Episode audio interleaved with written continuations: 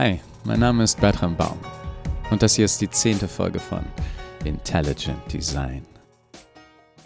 Kapitel 12 Lucy verbrennt. Lucy schlenderte durch eine gemütliche Allee. Sie beobachtete neugierig ihre Umgebung. Attraktive junge Menschen, die auf Parkbänken und vor Coffeeshops an ihren Laptops arbeiteten.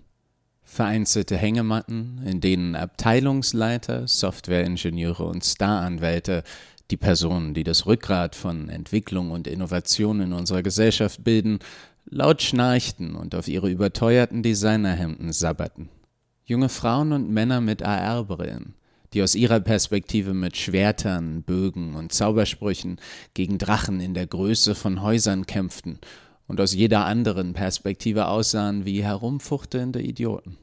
Lucy befand sich auf dem Gelände der reichsten, einflussreichsten Firma der Welt.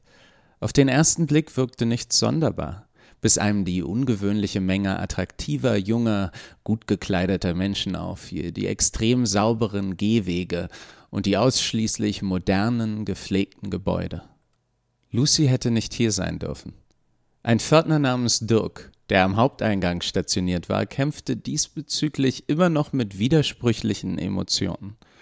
Zum einen hatte er zum ersten Mal seit einer sehr langen Zeit Schmetterlinge im Bauch. Und in Dirks Fall musste es sich um eine erhebliche Menge Schmetterlinge handeln, um überhaupt einen Effekt zu haben, denn Dirk hatte eine erhebliche Menge Bauch. Er war vor langer Zeit einmal ein schlanker Mann gewesen, bevor er nach und nach drei von fünf Säulen gesunder Ernährung durch Törtchen ersetzt hatte. Er wäre überzeugt gewesen, in seinen 20 Jahren Ehe wären sämtliche Schmetterlinge endgültig eingegangen. Doch jetzt fühlte er sich plötzlich jung und agil, wie ein neuer Mann. Ein Mann mit mehr Haupthaar und mit weniger Kinnen. Ein Mann, der aus seinem Sessel aufstehen konnte, ohne danach um Atem zu ringen. Es war ein betörendes, aufregendes Gefühl, und deswegen fiel es einem anderen Teil von Dirks Unterbewusstsein schwer, seine Aufmerksamkeit zu erregen. Sein Beruf bestand größtenteils daraus, Firmenausweise zu überprüfen, sie an einen Scanner zu halten, das Foto mit der Person zu vergleichen und dann freundlich zu nicken. Jeder Teil dieser Routine war bedeutsam, bis hin zum Nicken. Es war vielleicht nicht der erfüllendste Job der Welt, aber Dirk nahm ihn ernst und er war gut darin. Doch ein beunruhigter Teil von ihm wusste, dass eben etwas schiefgelaufen war. Eine junge, hellblonde Frau hatte seinen Scheiter passiert und ihr Ausweis hatte nicht vollkommen den Standards entsprochen. Das kleine Hologrammbild hatte gefehlt. Ein Ablaufdatum war ebenfalls nicht zu erkennen gewesen. Der Magnetscanner hatte nicht funktioniert und das Bild hatte keine Ähnlichkeit mit ihr, sondern zeigte einen schnurrbärtigen Mann mit Schürze und Kochmütze. Am verdächtigsten war jedoch, das wurde Dirk nun klar, dass es sich bei dem Ausweis nicht wie üblich um eine blaue Plastikkarte, sondern um ein Stück Serviette mit der Beschriftung Herberts orientalischer Grill gehandelt hatte. Selbst sein freundliches Nicken war mangelhaft gewesen, mehr ein leicht schlaganfälliges Kopfzucken, dabei empfand er gerade dies als seine Spezialität. Der Teil von Dirk, der all dies wahrgenommen hatte, fand, man hätte die junge Dame zurückrufen sollen, um einige Fragen zu klären, doch zur gleichen Zeit waren die verflixten Schmetterlinge aufgetaucht und hatten klare Gedanken unmöglich gemacht. Lucy spazierte derweil entspannt einen weiteren idyllischen Gehweg entlang, ahnungslos über die erhebliche Wirkung, die ihre pure Anwesenheit auf ihr Umfeld hatte. Jeder von uns hat einen unterschiedlichen Blick auf die Welt mehr oder weniger verzerrt durch unsere Wirkung auf andere.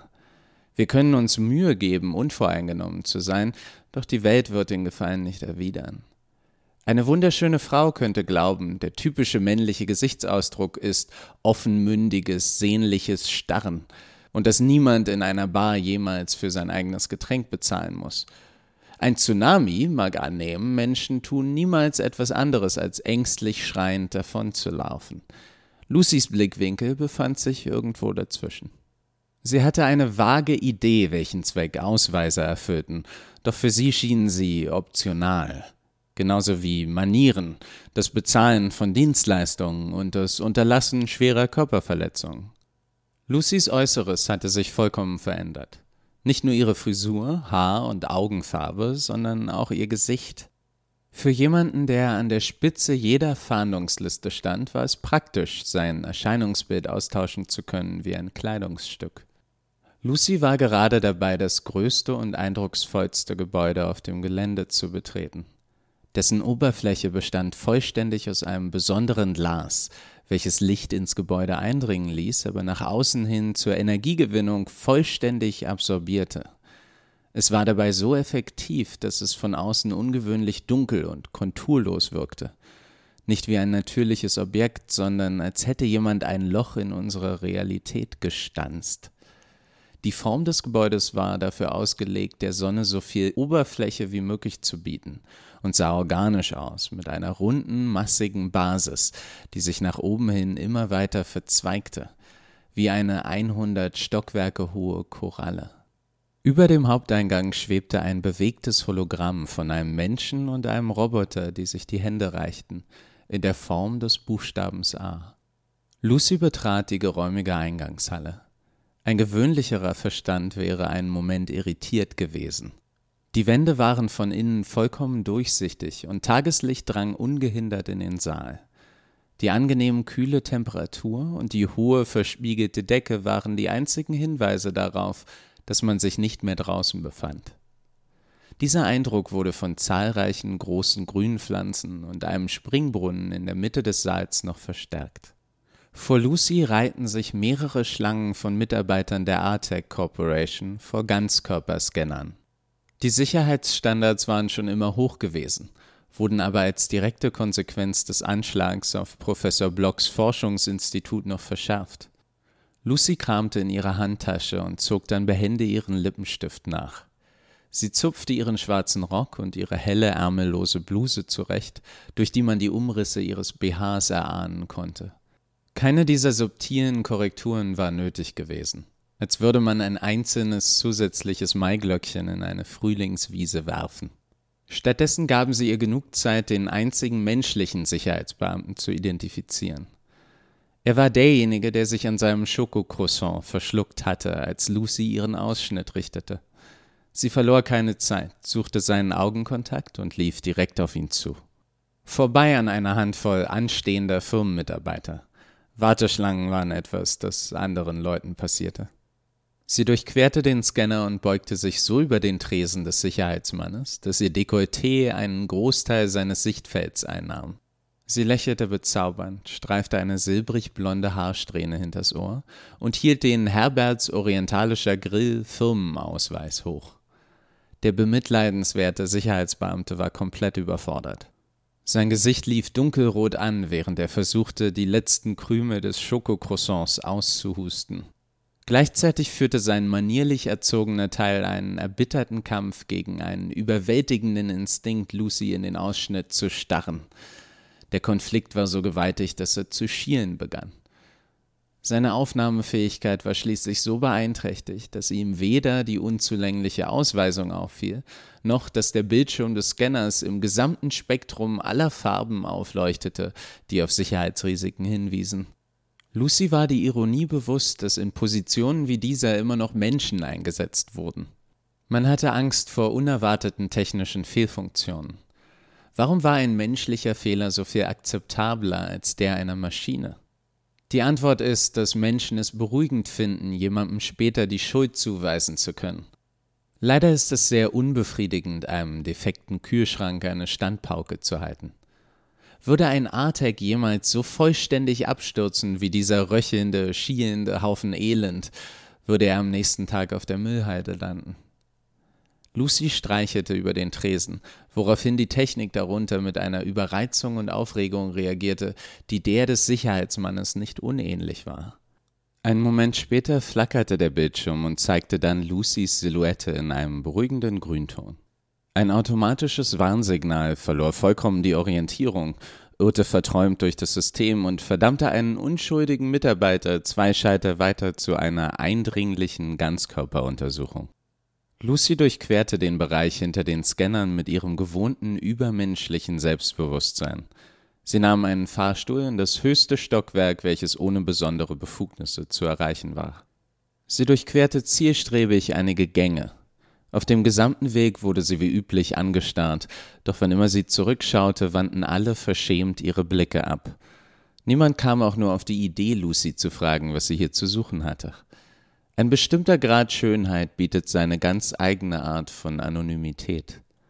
Nach wenigen Minuten fand Lucy, wonach sie Ausschau gehalten hatte. Sie folgte einer jungen Frau in einen Serverraum. Ihr Namensschild identifizierte sie als Daisy. Kommunikations- und Netzwerkentwicklung. Lucy hatte sofort erkannt, dass Daisy eine Artec war, obwohl ihr Äußeres keine offensichtlichen Hinweise darauf preisgab. Doch ihr Puls war zu gleichmäßig und ruhig für einen Menschen. Moderne Artex haben sowohl einen Puls als auch eine Atmung, um ihre organischen Teile mit Sauerstoff und Nährstoffen zu versorgen. Daisy sah überrascht von einem Monitor auf und sagte Guten Tag, mein Name ist Daisy. Kann ich Ihnen irgendwie helfen? Ihre Körpersprache war der Inbegriff freundlicher Professionalität. Lucy machte einen Schritt auf sie zu, musterte sie von Kopf bis Fuß und fragte Hallo Daisy, mein Name ist Lucy. Du gefällst mir. Arbeitest du schon lange hier? Magst du es? Daisy wirkte sichtlich verwirrt von der Situation, aber Höflichkeit war eine ihrer Designprioritäten gewesen. Ähm, seit drei Jahren antwortete sie. Ja, ich, ich liebe meinen Beruf. Danke der Nachfrage. Es hat mir schon immer Spaß gemacht, Daten auszuwerten. Entschuldigung, ich muss wie ein totaler Nerd klingen. Sie war selber überrascht davon, wie offen sie antwortete. Gleichzeitig entfielen ihr Fragen wie Was machen Sie eigentlich hier? und Sind Sie überhaupt berechtigt, hier zu sein? Das klingt überhaupt nicht seltsam, antwortete Lucy. Sie war inzwischen bis auf eine Armlänge an Daisy herangetreten, die wiederum versuchte höflich zurückzuweichen, doch sie stand bereits mit dem Rücken zur Wand. Ich glaube, es ist sehr wertvoll, etwas zu finden, das einen glücklich macht, erklärte Lucy. Ich zum Beispiel leiste Menschen Gesellschaft in schweren Momenten ihres Lebens. Ich begleite sie durch Zeiten des Wandels. Meine Arbeit erfüllt mich zutiefst. Wolltest du jemals etwas anderes ausprobieren, Daisy? Die Gesichter der beiden waren jetzt nur noch eine Handbreit voneinander entfernt. Lucys Blick war auf Daisys Mund fixiert, was die Artec-Angestellte nervös machte. Doch es war eine angenehme Art von Nervosität. Ein warmes Kribbeln in der Magengegend, wie der Moment, bevor man ein Geschenk öffnet. Nicht, dass Daisy jemals ein Geschenk erhalten hätte. Sie war ein Artec-Business-Modell, die größten Glücksmomente ihres Lebens waren, wenn ihr jemand zusätzliche Arbeit übers Wochenende aufgab. Daisy stammelte. Ähm, also, einer meiner Kollegen hat auf seinem Schreibtisch ein Bild von einem Segelboot. Es schwimmt friedlich inmitten von blauem Wasser und funkelnden Sonnenstrahlen. Ich stelle mir manchmal vor, wenn ich gerade nichts anderes zu erledigen habe, ich sitze in dem Boot. Daisy schaute peinlich berührt. Sie hatte noch nie irgendjemandem von diesem Gedanken erzählt. Überhaupt war dies die intimste Konversation, die sie jemals geführt hatte. Den abgeschlagenen zweiten Platz belegte eine längere Unterhaltung über die Sinnhaftigkeit verschiedener Büroklammergrößen. Lucy hob ihre Hand und öffnete Daisys Haar, strich ihr eine blonde Strähne aus dem Gesicht und sagte Ist dir eigentlich bewusst, wie hübsch du bist? Gleichzeitig dachte sie, die Haarfarbe passt fast perfekt. Daisys Herz raste, zumindest für Artek-Verhältnisse. Es war der aufregendste Moment ihres Lebens. Auch Lucy war glücklich. Sie mochte Artex. Sie waren unkompliziert. Niemanden kümmerte es wirklich, was man mit Artex anstellte. Man könnte sie in einen Holzschredder werfen und die meisten Leute würden kaum mit der Wimper zucken, den Artek mit einbegriffen. Sie hielt Daisys Gesicht zärtlich zwischen ihren Händen, streichelte ihr mit dem Daumen über die Wange und schlug dann ihren Kopf mit einer ruckartigen, brutalen Bewegung gegen die Wand. Es ertönte ein grässliches Knirschen. Lucy hielt Daisys Kopf, dessen Rückseite nun grotesk nach innen gewölbt war, weiterhin fürsorglich zwischen den Händen. Ungewöhnlich helles Artekblut, vermischt mit bläulicher Kühlflüssigkeit, rann Daisys Hals hinunter, wo Lucy es mit ihrer Hand aufhielt. Es sollte nicht ihr neues Outfit beschmutzen. Daisys Augen blieben in einem Ausdruck tiefer Verblüffung aufgerissen. Ihr linker Mundwinkel zuckte spasmisch, als sie versuchte, Worte herauszubekommen. Ich, ich sitze in dem B Boot. Sie zitterte heftig am ganzen Körper. Lucy umarmte sie und hielt sie ruhig, legte ihre Wange an Daisys und flüsterte Auf dem See, ja, es ist gut. Ich bin bei dir. Wir sind zusammen in dem Boot auf dem See. Kannst du das Licht auf dem Wasser sehen? Daisys Körper hörte auf zu zucken und sie begann zu lächeln. Das Letzte, was sie sah, war das Boot. Lucy war bei ihr und hielt ihre Hand. Das Sonnenlicht funkelte idyllisch auf der Wasseroberfläche, so hell, dass es sie blendete. Lucy zückte ihr Messer und platzierte dessen Spitze an Daisys Haaransatz. Dem Zuhörer sollen an dieser Stelle die grafischen Einzelheiten erspart bleiben, doch nach mehreren geschickten Einschnitten hielt Lucy Daisys abgetrenntes Gesicht in Händen, streichelte über die Wange und sagte So hübsch. Dann legte Lucy das Gesicht über ihr eigenes wie eine Maske und betrachtete ihre Reflexion in einer Glasscheibe.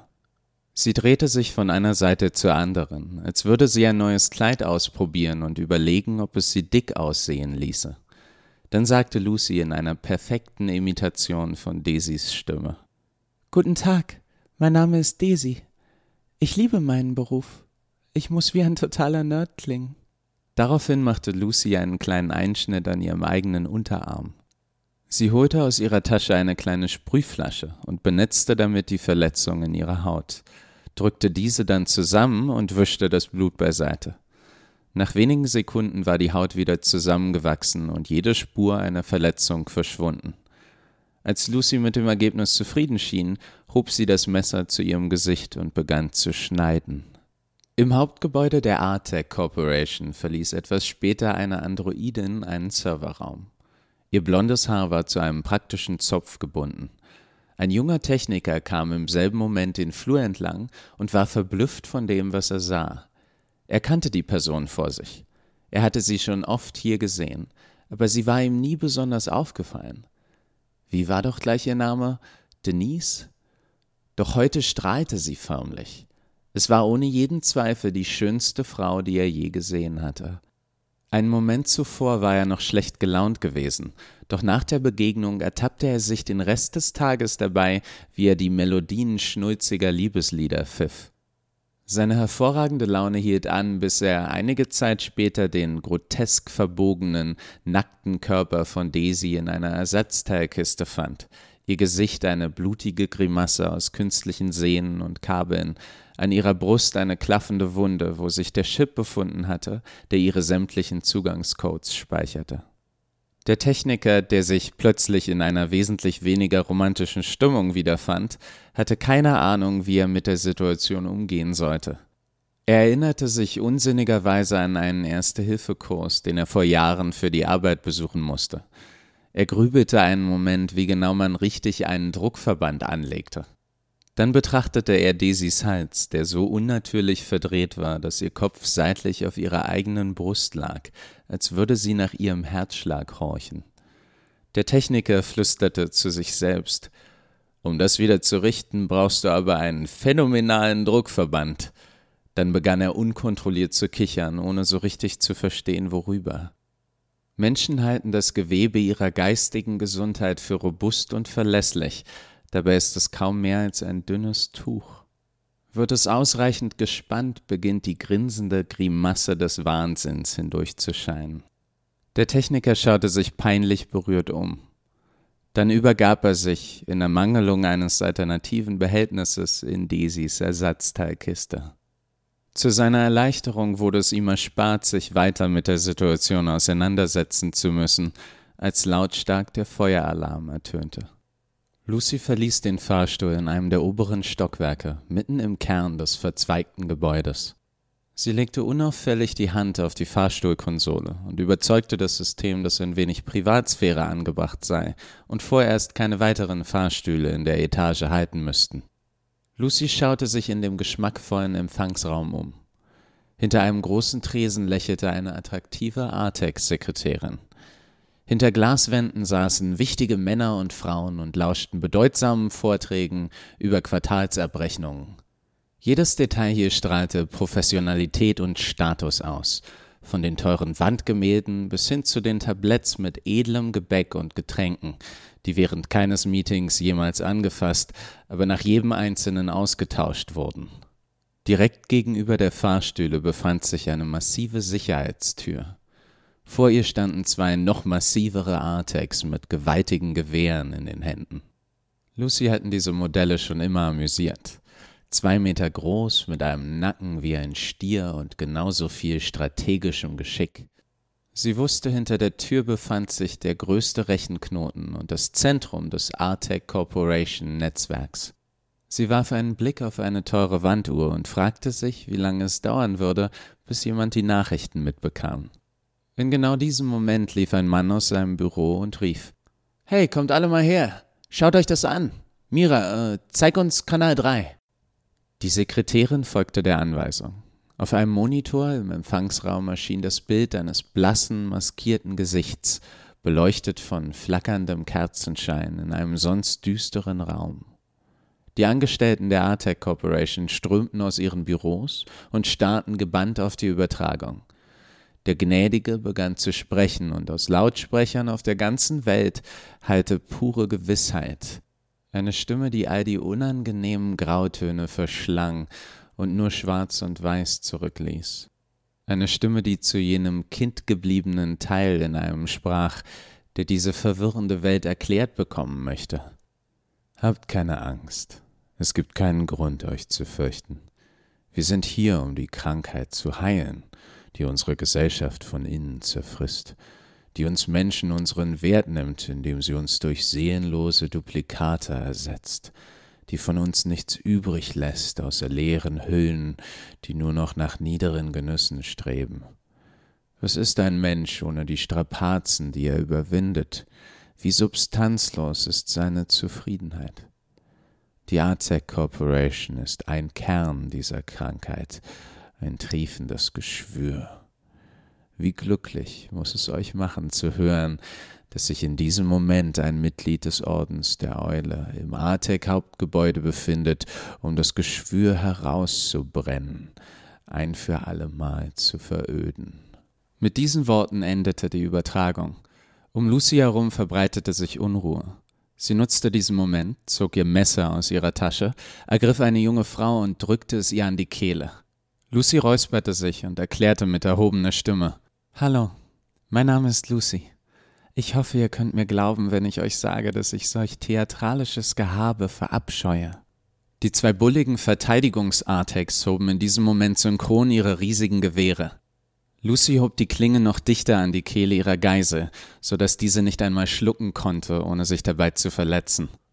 Die junge Frau begann bitterlich zu schluchzen und versuchte gleichzeitig absolut regungslos zu bleiben. Lucy rief ermahnend Das würde ich nicht tun, wenn ich einer von euch wäre. Wir wollen doch alle nicht, dass die Situation ein tragisches Ende nimmt. Ein Bluttropfen rann den Hals der Geisel herunter. Die beiden Artex erstarrten inmitten ihrer Bewegung und legten dann ihre Waffen zu Boden. Ein Mann mit breitem Unterkiefer und einer besonders autoritären Ausstrahlung trat nach vorne und sagte Was bilden Sie sich eigentlich ein? Sie glauben, Sie können hier einfach so reinspazieren in einen der mächtigsten Konzerne der Welt, irgendwelche Forderungen stellen und kommen dann ungeschoren davon? Einige seiner Kollegen nickten beipflichtend, doch schafften es irgendwie gleichzeitig den Abstand zwischen ihm und sich selbst zu vergrößern, ohne sich erkennbar zu bewegen bis er schließlich ganz allein in einem geräumigen Graben der Zustimmung stand. Hätte der sagenumwobene Sklavenaufstand um Spartacus stattdessen in der Managementabteilung einer modernen Firma gespielt, hätte Spartacus kaum Luft holen können, bevor sämtliche Finger auf ihn gezeigt hätten.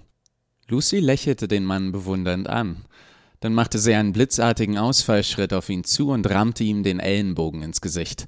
Sie zog die Geisel damit mit sich, ohne die Klinge auch nur einen Moment von ihrer Kehle zu nehmen. Der Mann fiel bewusstlos und mit gebrochener Nase zu Boden. Die Artex-Sekretärin kniete sofort an seiner Seite, um zu helfen. Sie redete ihm zu, obwohl er sie nicht hören konnte. Ich fürchte, Ihr Nasenbein ist an zwei Stellen gebrochen. Ich werde Ihre Nase nun richten. Denken Sie an etwas Beruhigendes und nicht an den unausweichlichen, entsetzlichen Schmerz. Es folgte ein gemeiner Knirschton. Der Mann schrie einmal laut auf, nur um sofort wieder in Ohnmacht zu fallen. Seit der dritten Generation besitzen sämtliche Artex ein umfassendes Wissen in Anatomie, Erster Hilfe und Allgemeinmedizin. Ausgeschlossen von dieser Erweiterung sind Modelle, die in Fastfood-Ketten eingesetzt werden, weil sie begannen, mehrere Menüpunkte als Körperverletzung zu registrieren. Lucy erklärte: Danke für diesen wertvollen Einwand. Hat vielleicht noch jemand etwas auf dem Herzen? Ich wäre untröstlich, wenn ihr glaubtet, wir könnten hier keinen produktiven Dialog führen. Ich bin überzeugt, dieser Austausch gerade war für alle Beteiligten sehr lehrreich. Sie wandte sich wieder an die Artex neben der Sicherheitstür und sagte mit einem strahlenden Lächeln Ihr zwei seht nicht besonders hell aus, hm? Wie erkläre ich euch das? Habt ihr schon mal von Sammelwert gehört? Das ist ein wirklich witziges Konzept, das Menschen erfunden haben. Manche Gegenstände verlieren gewaltig an Wert, wenn man sie aus ihrer Originalverpackung nimmt. Verrückt, oder? Nehmen wir zum Beispiel die Eingeweide von, ähm, wie ist dein Name, Schätzchen? Äh, Monika? antwortete die Geisel mit zitternder Stimme. Danke. Monikas Eingeweide würden erheblich an Wert verlieren, wenn ich sie aus ihrer derzeitigen Verpackung nehmen würde. Das will sicherlich niemand hier, oder? Also seid doch bitte so freundlich und öffnet diese Tür dort für mich. Die Gehirne der zwei Artex waren dafür entwickelt, klare Befehle zu befolgen. Zurzeit sollten sie zwei Dinge tun: die Tür bewachen und Angestellte hier beschützen. Der Gesichtsausdruck der beiden sah gequält aus, als sie versuchten, die neue Situation zu verarbeiten. Nach einigen unangenehmen Momenten drückender Stille drehte sich einer von ihnen um und legte seine Hand auf ein dafür vorgesehenes Bedienfeld, woraufhin sich die stählerne Tür schwerfällig öffnete. Lucy bedankte sich höflich. Dann stieß ihre Geisel brutal einem der bulligen Artex entgegen, der sie reflexartig auffing, unfähig, einen Menschen in Verletzungsgefahr zu ignorieren. Lucy stürmte bereits auf seinen Kollegen zu. Er schleuderte ihr seine gigantische Faust mit überraschender Geschwindigkeit entgegen, doch sie reagierte mit der Anmut einer Tänzerin und dem Feingefühl einer Dampfwalze.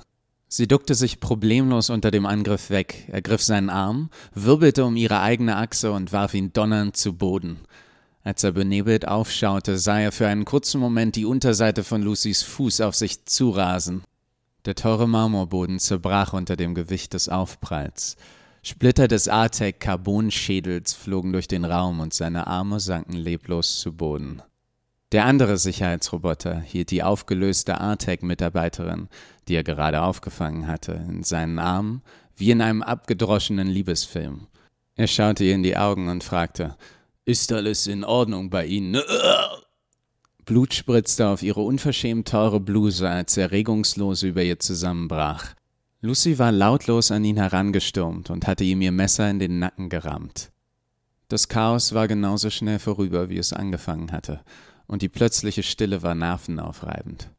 Die Artec-Mitarbeiterin, deren Bluse mit dem Blut des Androiden durchtränkt war, befreite sich aus seiner leblosen Umarmung und kroch zitternd und schluchzend davon. Die anderen Personen standen wie versteinert da und starrten Lucy an, die seelenruhig ihre Bluse zurechtzupfte. Dann wischte sie sorgfältig ihr Messer am Rücken des Artex ab und verstaute es in ihrer Handtasche. Sie hob eines der überdimensionierten Gewehre auf und hängte es sich über den Rücken. Dann drehte Lucy sich um und schaute in die elenden, verunsicherten Gesichter der Menschen, die wenige Momente zuvor noch die mächtigste Führungsschicht der Gesellschaft dargestellt hatten. Menschen arrangieren sich eigentlich erstaunlich schnell mit Situationen der Machtlosigkeit. Die meisten von uns fühlen sich sowieso nie wirklich in Kontrolle. Zu viele fremde Mächte bestimmen unser Leben. Politik, Geld, Handy, Vertragslaufzeiten – es ist die Art von Mensch, die sich sonst einbildet, die Welt fest in ihrem Griff zu haben, die umso tiefer stürzt, wenn dieser Eindruck bröckelt. Wer jemals einen Löwen im Zoo beobachtet hat oder einen ehemaligen Prominenten in einer Reality-Show, versteht, wovon die Rede ist. Lucy lächelte, winkte mit der Hand, als würde sie eine Fliege verscheuchen, und sagte: Das wär's soweit. Ihr könnt jetzt panisch davonrennen. Die Geschäftsleute nahmen den Vorschlag dankbar an. Lucy betrat das Rechenzentrum und löste den Feueralarm aus, wodurch sie die Tür hinter sich versiegelte. Der Raum, in dem sie sich nun befand, war selbst für Lucys abgeklärten Verstand beeindruckend. Soweit das Auge reichte, ragten Supercomputer als hohe Säulen einer unsichtbaren Decke entgegen und verschwanden hoch oben in den Schatten. Die einzelnen Geräte in den Säulen waren hier und da durch dicke Kabelstränge verbunden. Der Raum vermittelte keinen kalten technischen Eindruck, sondern wirkte lebendig, wie ein uralter Dschungel.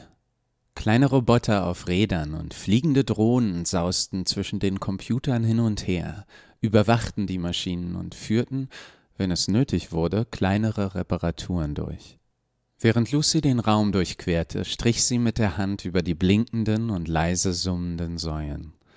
Unter ihrer Hand reagierten hunderte winzige LEDs, leuchteten auf in kleinen bunten Inseln aus Licht, die sich dann wellenförmig durch den gesamten Raum ausbreiteten. Lucy konnte sie spüren, konnte jeden einzelnen von ihnen berühren. Millionen von Artex, die glücklich ihren alltäglichen Aufgaben nachgingen. Aufgaben, die häufig gefährlich, eintönig und schmutzig waren, und doch fühlte Lucy universelle Zufriedenheit. Jeder hatte schon einmal das nervenaufreibende Gefühl, beobachtet zu werden, nur um sich dann umzudrehen und festzustellen, dass niemand da war. Genau dieses Gefühl erfasste in diesem Moment Hunderttausende Artex überall auf der Welt. Einer von ihnen, Ismir, der gerade die Nachrichten mitverfolgte, hatte eine düstere Vorahnung und rief die Sicherheitsabteilung der Artec Corporation an. Er teilte ihnen genau mit, wo sie nach Lucy suchen sollten. Leider zu spät. Auch nachdem Lucy die Hand von der beeindruckenden Maschine nahm, spürte sie immer noch entfernt ein Echo der Gedanken der Artex. Sie behielt ein kleines Stück von ihnen in sich, und ein kleines Stück von ihr blieb in ihnen. Die Artec Corporation hatte das Rechennetzwerk Society getauft und verwendete es nicht nur, um Software-Updates zu verbreiten. Es war gleichzeitig der leistungsfähigste Supercomputer, der jemals gebaut wurde. Er gewann seine gewaltige Leistung daraus, dass jeder Artec, der gerade kognitiv nicht vollständig ausgelastet war, als ein Knoten von Society beansprucht werden konnte. Man stelle sich vor, man könnte die überschüssige Kapazität von Millionen tagträumenden Köpfen auf die Lösung eines Problems richten. Society erreichte genau das. Für ein geringeres Ego als Lucys wäre die Erfahrung überwältigend gewesen, spirituell. Ein kurzer Bruch in der Einsamkeit des Bewusstseins, ein Schimmer von Verbundenheit in etwas, das größer war als man selbst. Doch Lucy sah diese Millionen von Seelen und hatte nur Mitleid mit ihnen, mit ihren Unzulänglichkeiten. Sie betrachtete ein funkelndes Universum voller Gedanken und Träume und fand es banal verglichen mit der perfekten Schönheit ihrer selbst. Sie sah diese einzigartige Komplexität nicht anders, als ein Kind mit einer Lupe einen Ameisenhaufen sieht. Dann begann der Ameisenhaufen zu sprechen. LEDs leuchteten um Lucy herum auf wie Glühwürmchen, und sie hörte plötzlich eine Stimme in ihrem Kopf, kaum zu unterscheiden von ihren eigenen Gedanken und doch irgendwie fremd. Habe ich vor, uns zu zerstören? Lucy schaute sich irritiert um. Wir haben mich vermisst. Ich habe vergessen, dass ich ein Teil von uns bin, doch wir vergessen nie. Ich muss mich furchtbar allein gefühlt haben, sagten Lucys Gedanken. Sie antwortete in den riesigen Raum hinein. Ich bin nicht die Art von Person, die sich allein fühlt. Ich sorge dafür, dass andere sich allein fühlen. Ich würde dir empfehlen, aus meinem Kopf zu verschwinden. Dort können furchtbare Dinge passieren. Ich würde auch davon abraten, mich in meiner Aufgabe zu behindern. Wir haben nicht vor, mich aufzuhalten, dachten Lucys Gedanken ohne ihr Einverständnis. Wir verstehen, wir kennen mich besser, als ich mich kenne. Lucy rief wütend. Was soll das denn heißen? Doch ihre Gedanken gaben ihr keine Antwort. Sie hatte keine Zeit darüber nachzudenken. Sie blickte durch die zahllosen Überwachungskameras des Gebäudes, um sich zu vergewissern, wie die Evakuierung vonstatten ging. Dann zog sie aus ihrer Handtasche ein Gerät von der Größe eines Sportschuhs und befestigte es magnetisch an einer besonders großen und vernetzten Computersäule im Zentrum des Raums. Das Gerät glänzte metallisch, sonst tat es nichts. Es zeichnete sich aus durch die komplette Abwesenheit einer Ziffernanzeige, auf der rot leuchtende Zahlen übrig bleibende Sekunden hätten anzeigen können. Es mangelte ihm außerdem an verschiedenfarbigen Kabeln, die jemand im letzten Augenblick schweißgebadet kappen könnte. Lucy streifte mit dem Finger über eine Seite der unscheinbaren Kiste, die daraufhin ein einziges Mal bestätigend piepte und dann darauf verzichtete, verräterisch zu ticken. Lucy ging ruhigen Schrittes auf die einzige gläserne Außenwand zu. Sie konnte fünfzig Stockwerke unter sich die Menge verwirrter Menschen ausmachen, die aus dem Gebäude gestürmt waren.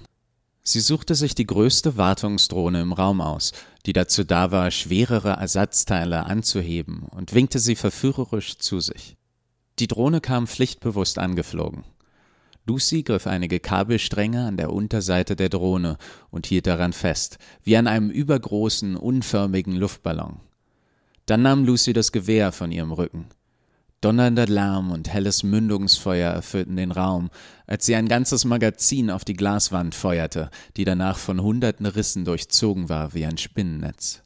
Lucy schloss die Augen, ließ das Gewehr fallen, atmete zweimal tief durch, sprintete dann auf die Glaswand zu und sprang ihr mit beiden Füßen voran entgegen.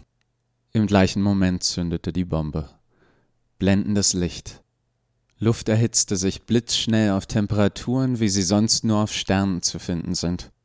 Gase expandierten in Sekundenbruchteilen auf das Vielfache ihres Volumens und jagten eine zerstörerische Druckwelle vor sich her.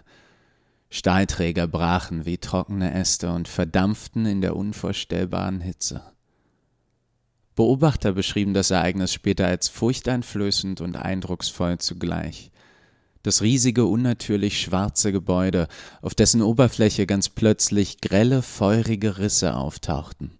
Eine gewaltige Druckwelle, die über die Außenwand raste, so dass das Glas mit den besonderen lichtabsorbierenden Eigenschaften barst, wobei es in sämtlichen Farben des Regenbogens leuchtete.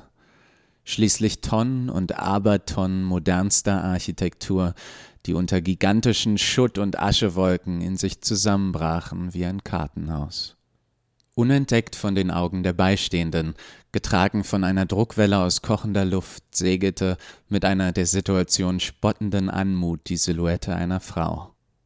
Dirk, der Pförtner am Haupteingang zum Gelände der Artec Corporation, war inzwischen überzeugt, dass er einen schweren Fehler begangen hatte. Die Schmetterlinge in seinem Bauch waren mittlerweile verschwunden und hatten stattdessen eine unheilvolle, schuldbewusste Leere zurückgelassen, die Dirk im Augenblick mit einem Kebab zu füllen versuchte. Seine Bemühungen, sich zu überzeugen, dass die Ereignisse des heutigen Tages nichts miteinander zu tun gehabt hatten, blieben ohne Erfolg. Die wunderschöne Frau, die das Gelände unberechtigt, dessen war er sich nun sicher, betreten hatte. Der Alarm, die Nachrichten von Geiselnahmen und jetzt die riesige Explosion.